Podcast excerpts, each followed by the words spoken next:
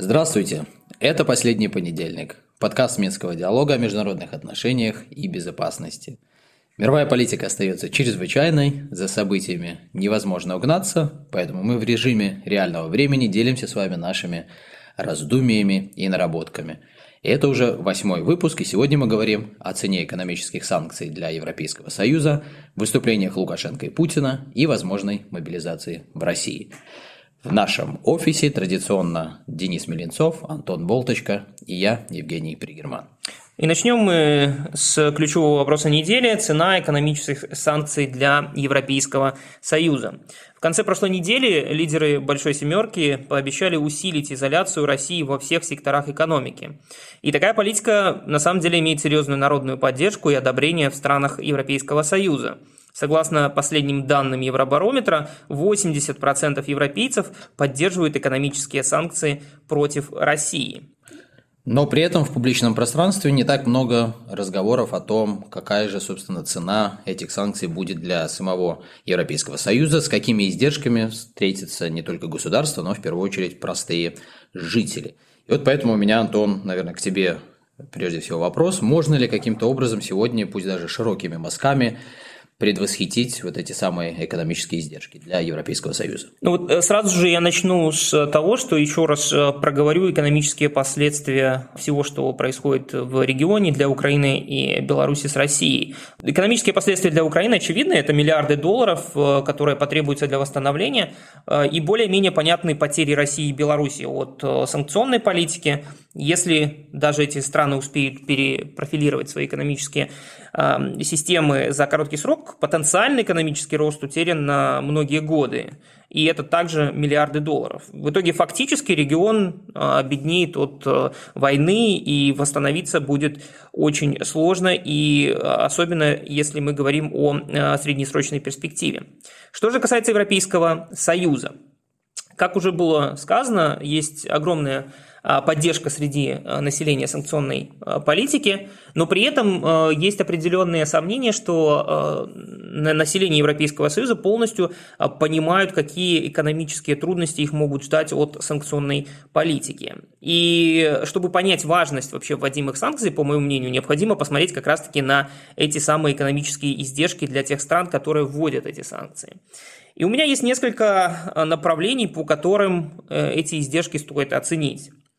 Первое – это торговля. Внешняя торговля стран Европейского Союза с Россией однозначно претерпит серьезные изменения, во многом из-за отказа торговать с э, Российской Федерацией э, на фоне военных действий.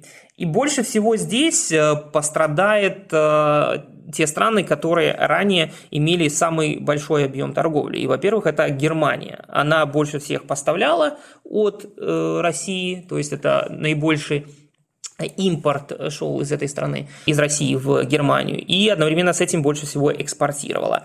Ну и далее э, такие страны, как Литва, Латвия, Эстония, э, также находятся в списке тех, кто имел очень серьезные торговые связи. Поэтому можно сказать, что э, данные страны, как минимум от отказа внешней торговли с Россией, потеряют больше всех. А это от там, 26 миллиардов для той же Германии до 8-7 миллиардов для Голландии Польши, Латвии. При этом хочу подчеркнуть, что, например, а, Латвия на самом деле была зависима от России практически на 30% от внешней торговли, которая идет за пределы Европейского Союза. При этом, еще один момент подчеркну, по экспорту у нас э, очень сильная зависимость была от России, той же Германии, поэтому именно в машинных и оборудованном секторе Германия потеряет значительную часть экономического сотрудничества с Россией. Второй момент, по которому тоже стоит проговорить экономические издержки, это цепочки создания стоимости, в которые встроены в основном восточные страны Европейского Союза, Чехия, Венгрия и Словакия. Они во многом работали на э, те э, заводы, которые в Германии производили оборудование, поставляемое в Россию, поэтому можно ожидать, что в среднесрочной перспективе именно эти страны столкнутся с определенным эффектом. Ну и э, самые интересные э, направления по издержкам и наиболее обсуждаемые – это газ и нефть. Э, здесь я разделил бы на две э, части. Во-первых, это по объемам, которые поставлялись. В Европейский Союз со стороны России. Так, например, Словакия зависела на 96% от нефти с России, в то время как Венгрия на 58%. Таким образом, эти страны больше всего проиграют от изменения политики по снижению энергозависимости от России. Но при этом выиграют э, те страны, которые имеют собственные СПГ-терминалы, и здесь э, мы видим, что, например, такие страны, как Польша, которые провели реконструкцию части э, СПГ-терминалов э, в северной части своей страны, они будут иметь больше преимущества, чем те страны, у которых таких терминалов нет. И что касается цен на нефть и газ, если посмотреть на последние данные по инфляции в Европейском Союзе, то мы заметим, что на фоне и так высокого роста цен который составляет где-то 7,5%, цены на энергоресурсы э, выросли практически на 38%. А это говорит, что дальнейшая а, политика отказа от нефти и газа со стороны России вызовет еще больше рост э, инфляции в европейских странах. И при этом больше всего, опять же, пострадают страны э, восточной части Европейского Союза, потому что там э, наибольший рост цен. Например, Эстония, Эстония и Литва имеют инфляцию больше 15%, при том, что Польша имеет также инфляцию около 13%. Таким образом, эта дальнейшая конфронтация приведет к еще большему взлету цен и с, ни, с ними нужно будет считаться с этими ценами и работать на их понижение. Э, для того, чтобы понижать, необходимо будет жертвовать экономическим ростом, что в последующем скажется на, на населении и э, в целом благосостоянии домохозяйств. И вот здесь вот особенно хотелось бы уточнить про Польшу. Э, у Польши по различным опросам четко просматривается взаимосвязь на уровне населения между советским прошлым и высокими ценами. То есть это негативная коннотация между быстро растущими ценами и тем, что было в советское время. И таким образом это может сильно сказаться на, например, а, фоне, экономическом фоне на выборах в следующем году. Если я не ошибаюсь, они будут в Польше. Но при этом Польша активнее всех проводит политику, которая позволит им быстрее адаптироваться к изменившимся экономическим условиями, например, понижает НДС для отдельных а, секторов внутри экономики и также обещает ввести то, что называется антипутиновский shield, э, это как щит э, в качестве программы по защите экономики от а, воздействия, негативного воздействия собственных санкций. Но, тем не менее, э, если центральные банки начнут повышать ставки, чтобы бороться с инфляцией, как я уже сказал, экономический рост под вопросом для многих стран, а для уже упоминаемой Польши, которая достаточно здесь активна, это и вовсе будет серьезным вызовом, потому что 90% всех заимствований находится в, в пересматриваемых ставках, то есть это плавающие ставки и зависящие от именно ставки Центробанка. Э, и таким образом это может вызвать очень серьезный удар для той же Польши. Ну и последний момент, который здесь я просто подчеркну в качестве издержек для Европейского Союза отведенных санкций, это, конечно же, беженцы. Я посмотрел, сколько беженцев взяла на себя каждая страна. Э, из топ-3 трех стран это Польша 3 миллиона, Румыния около 1 миллиона и Венгрия 500 тысяч беженцев из Украины а, прибыли с начала военного конфликта. И это все тоже ведет с собой и а, изменение цен на недвижимость, что также сказывается на инфляции. Это ведет к давлению на систему образования, здравоохранения и, конечно же, в среднесрочной перспективе это давление на рынок труда. Таким образом, если суммировать, то э, вот этот тезис о том, что Европа, вводя санкции, а, иногда ведет очень мягкую политику с точки зрения экономики, на самом деле Европа жертвует достаточно многим, и особенно отдельные восточные страны, такие как Польша. И при этом, если смотреть на то, какие меры они принимают, то, в принципе, а, Польша очень например, хорошо э, пытается адаптировать свою систему к новым реалиям. Но, тем не менее, все эти страдания экономические, которые ждут э, эти страны, э, к ним люди готовы, согласно опросам. Но, опять же, вопрос остается в том, насколько все, что вот по всем этим каналам, которые были названы, насколько это может стать еще хуже. И поэтому вопрос у меня здесь, которому я который я хотел бы перенаправить на вас. Вот если эти экономические последствия будут только ухудшаться, усиливаться, а, как вы думаете, будет ли переложено это экономическое, а, экономический фон на политический а, сектор и каким-то образом повлиять на политику в разных странах? Ну, например, я уже говорил про отдельные страны, в которых в следующем году будут выборы. Как мне кажется, тут нужно в нескольких разрезах рассматривать эту проблематику. Э, естественно, что так или иначе, э, вот эти вот все трудности, про которые ты, Антон, говорил, они будут иметь политические последствия, потому что всегда при росте цен при ухудшении экономического состояния люди выставляют свои претензии политикам и руководству этих государств. Они просто претензии эти могут предъявлять э, в разных э, форматах.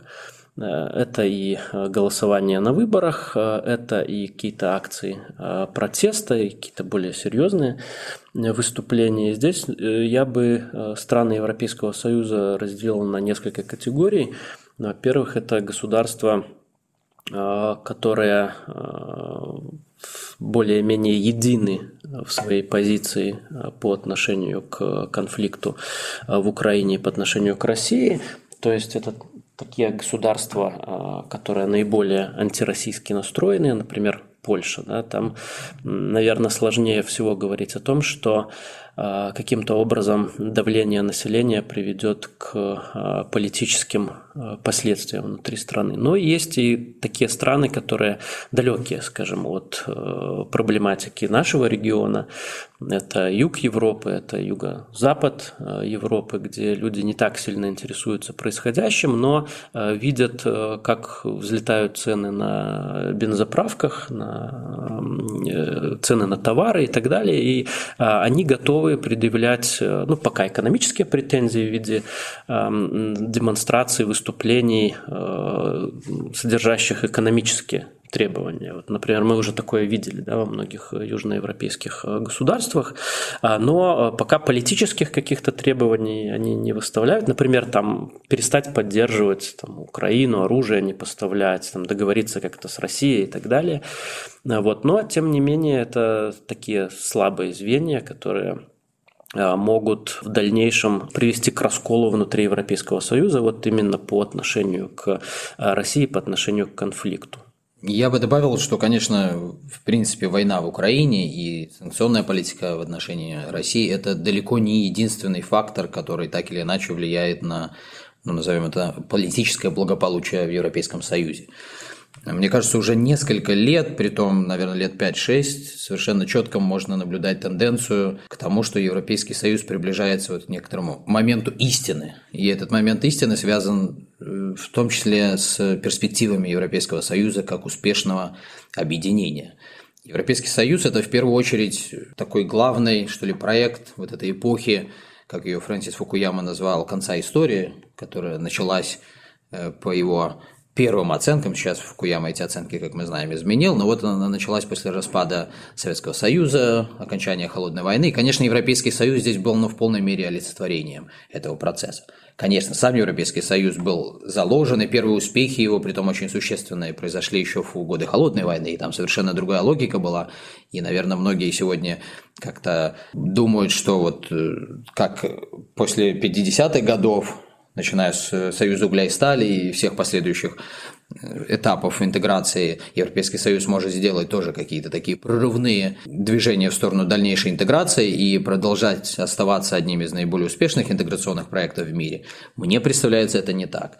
Э, мне представляется, что, во-первых, все этапы интеграции, которые даже в теории возможны, но они рано или поздно исчерпываются. В общем, понятно, что те прорывы, которые в интеграционном плане были возможны на начальных этапах или даже уже после 91 года, но они будут сталкиваться со все большей даже такой теоретической невозможностью сейчас. И поэтому сегодня Европейскому Союзу в целом нужно будет делать какие-то очень сложные выборы, очень сложные принимать решения, которые в том числе связаны, наверное, с одной из главных таких точек э, соприкосновения и конфликтности. Это, э, с одной стороны, национальное государство, с другой стороны, наднациональное объединение – Потому что велосипед, если он движется, нужно, чтобы крутились педали. И очень долго они крутились именно за счет того, что так или иначе государства-члены делились э, каким-то суверенитетом. Но мы уже видим на протяжении не одного десятилетия, что это так или иначе сталкивается с проблемами. И выход Европе... из Европейского Союза Великобритании – это, конечно, самое яркое э, отражение этих проблем, но сегодня мы видим, что они так или иначе звучат и проявляются уже по линии Брюсселя и многих других европейских столиц. Если, скажем, в контексте Варшавы тут начинает работать новая логика, которая связана с противостоянием России, вообще выстраиванием вот этой новой системы сдерживания России, то вот Венгрия, Будапешт, там как бы другие акценты ставятся. И поэтому я еще раз акцентирую внимание на том, что проблем уже накопилось столько, что какие-то потрясения, как мне кажется, для Европейского Союза в ближайшие годы, они просто неизбежны. Фактор санкционной политики в отношении России и в целом вообще позиционирование Европейского Союза в мировой политике, позиционирование через силу санкционного воздействия, оно тоже э, совершенно естественным образом приводит к моменту истины. То есть ты, ты считаешь, э, правильно ли я тебя понимаю, что вот эти различные взгляды на э, проводимую политику в отношении России может усилить тенденцию к разделению Европы? По крайней мере, поставить очень серьезные вопросы, на которые у Европейского Союза не может быть легкого, быстрого, единого ответа. И, кстати, вот буквально новость последних часов. Наверное, многие наши слушатели знают, что последний год активно в различных европейских столицах шли ну, такие народные собрания. Они шли под названием «Конференция о будущем Европы». Идея была в том, что вот через такие народные собрания, через максимальное снижение дискуссии о будущем Европы от политиков к простому населению, можно будет выработать какое-то консенсусное видение будущего развития Европы, в том числе через все большие тенденции конфедерализации, то есть э, все большее объединение многих сфер управления и отбирание, ну или забирание полномочий от национальных государств к центральным институциям. И одним из двигателей этой идеи, самым главным на самом деле, был и остается Эммануэль Макрон. Так вот, э, по состоянию на понедельник э, этой недели, да, который мы называем последним понедельником этой недели, но как минимум 13 государств не публично, но очень так э, рьяно выразили несогласие с позицией Макрона, который хочет сейчас очень быстро преобразовать какие-то договор... не то что договоренности, а просто темы дискуссий на уровне простых э, граждан в э, прорывные решения, которые позволят вновь изменить основополагающий э, договор об функционировании Европейского Союза. Вот это очень, мне кажется, такое яркое отражение вообще ситуации в ЕС. Денис, если можно вот одной фразой ты видишь, что вот это, э, эти разногласия в э, политике, э, санкционной политике в Европейском Союзе усиливает центробежные силы или делает их, наоборот, центростремительными? Э, на самом деле не такой простой вопрос, чтобы ответить одной фразой, потому что, э, с одной стороны, э, многие в Европе говорят, что санкции – это буквально единственная сейчас тема, по которой внутри Европейского Союза можно достигнуть консенсуса всех государств. И это является таким объединяющим стержнем, что вот смотрите, мы по многим вопросам, да почти по всем, не можем договориться, а по санкциям можем. Ну извини, а Венгрия? А, Венгрия тоже присоединяется к санкциям, но не ко всем. По отношению к Беларуси она присоединилась ко всем санкциям. Да? То есть это история успеха. Почему эти санкции продолжаются и продолжаются, и новые пакеты принимаются? Потому что в том числе а, это месседж для внутриевропейской публики, что посмотрите, мы в чем-то до сих пор еще едины.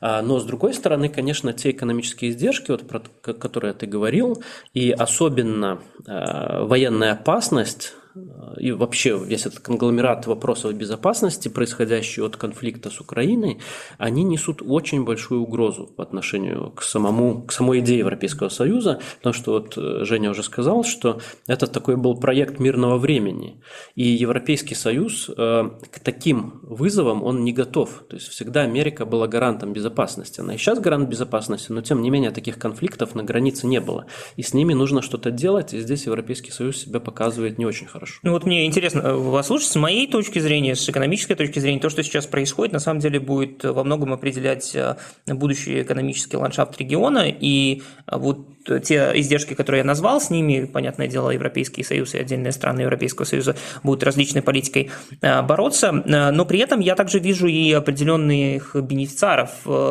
санкционной политики. Ну, например, если посмотреть на карту тех же СПГ-терминалов, то становится понятным, что те страны, которые обладают этими СПГ-терминалами, они будут э, иметь больший, э, так сказать, вес в э, экономическом плане в, в Европейском Союзе в будущем. Ну и также интересно будет посмотреть, как очень часто и много мы вспоминаем Польшу сегодня, но мне, как э, такой отдельный кейс нашей соседки, а, особенно интересно а, наблюдать за тем, какую политику проводит Польша, потому что, с моей точки зрения, а, через беженцев, которые туда сейчас идут со стороны Украины, интеграция между двумя странами, Украиной и Польшей, только усилится в будущем, особенно в конце конфликта. При, при этом, при этом этом, э, как мне кажется, Польша будет занимать э, наиболее активную позицию в восстановлении Украины, опять же, после завершения э, данного конфликта.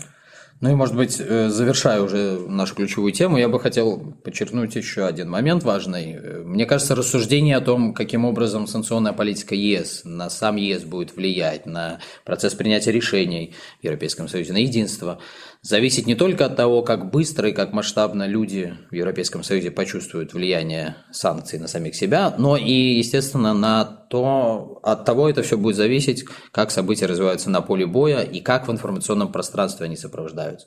Потому что если мы увидим, э, что называется, вот такое развитие событий на уровне плато, то, конечно же, наступление неудовлетворенности будет быстрее. Конечно же, люди все быстрее начнут задумываться о том, каким образом отказаться от э, издержек, как потребовать от политиков более э, благоприятных решений в их пользу. Но если мы будем видеть все новые эскалации, то, к сожалению, как показали особенно события последнего времени, при столкновении политических и экономических факторов политика всегда побеждает.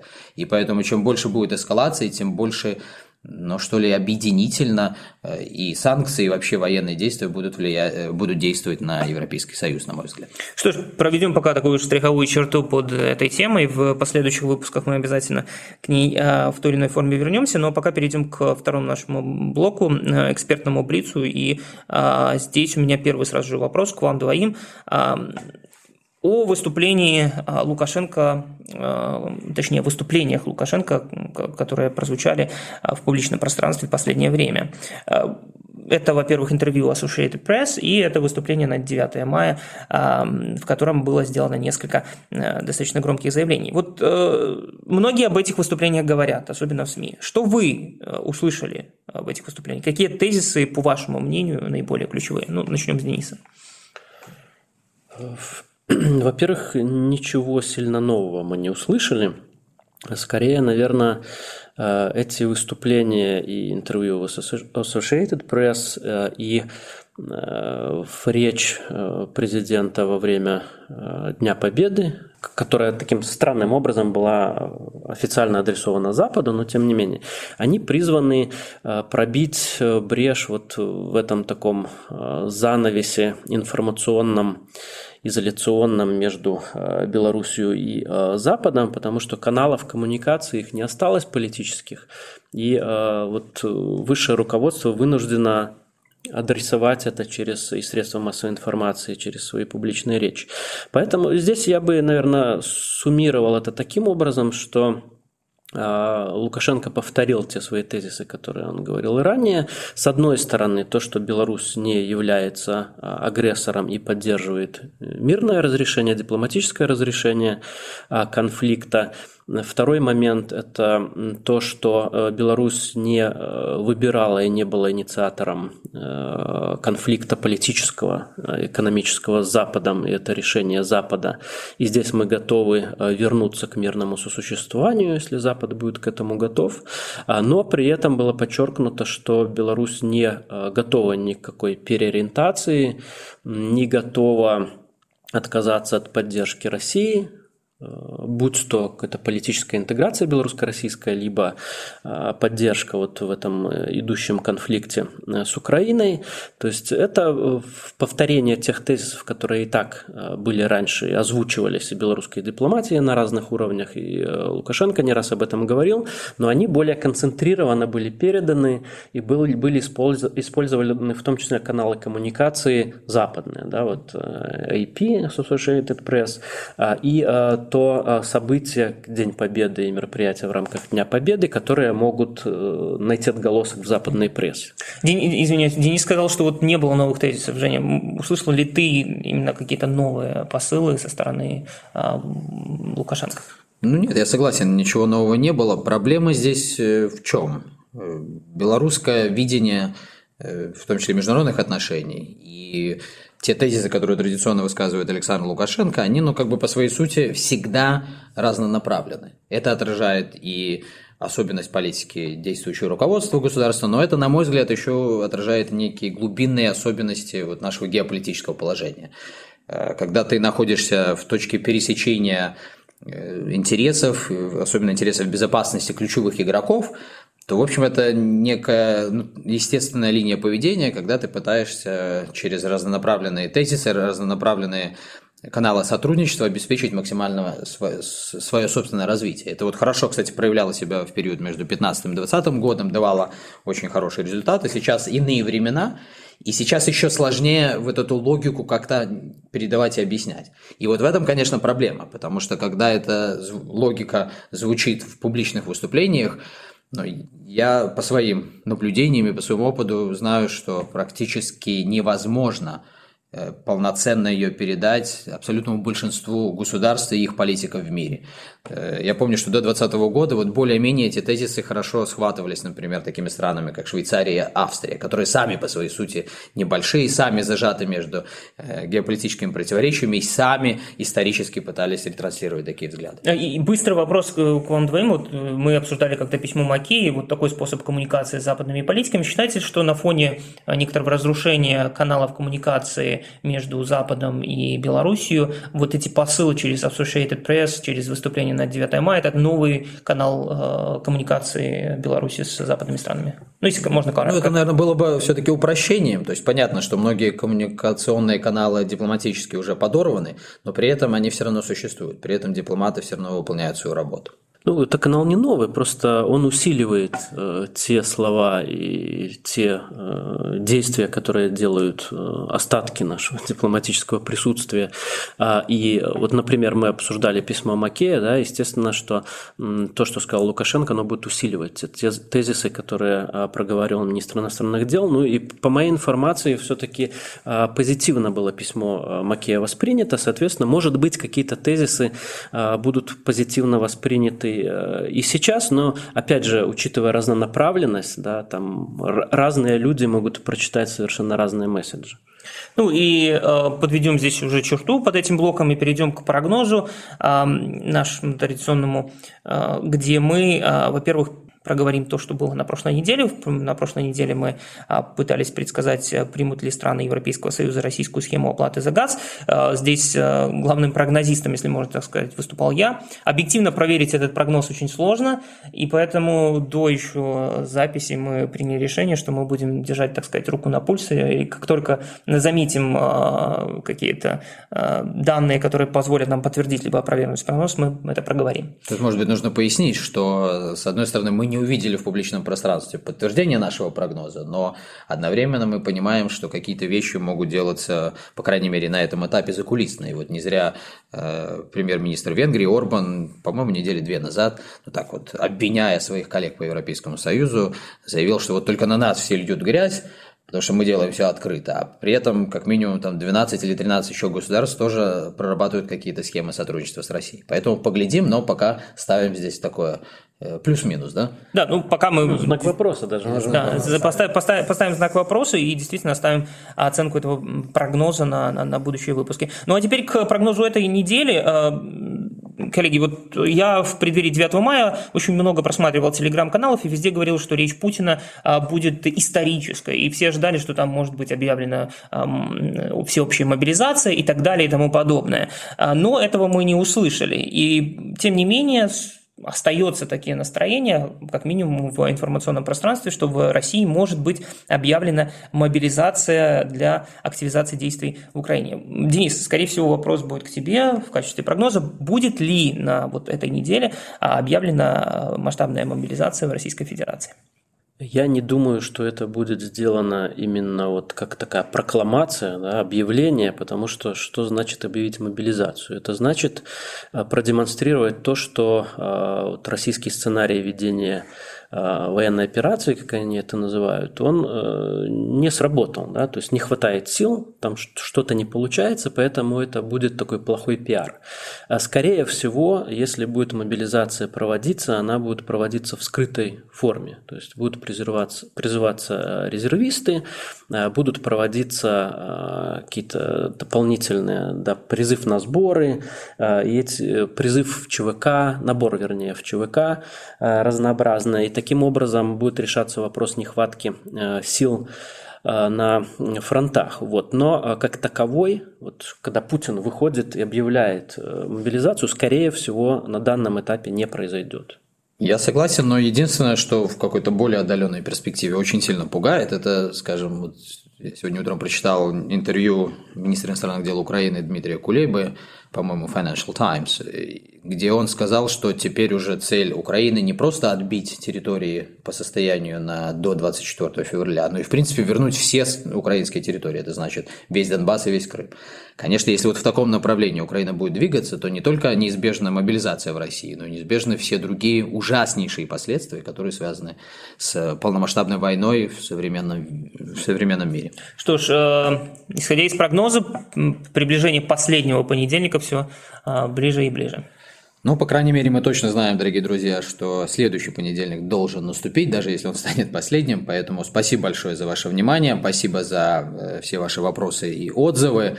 Э, мы ждем новых вопросов, в том числе на специальном нашем телеграм-канале «Минский диалог подкасты». Также обращаю ваше внимание на очень интересный комментарий, который появился на нашем сайте авторства Пола Хансбери. И он как раз-таки рассуждает о теме, которую мы затрагивали в прошлый раз, тема прокси войны. Так что всех приглашаю ознакомиться, ну и традиционно ждем э, ваши рейтинги, оценки, рекомендации на всех платформах, где присутствует наш подкаст. До нового последнего понедельника. Спасибо. Всего доброго.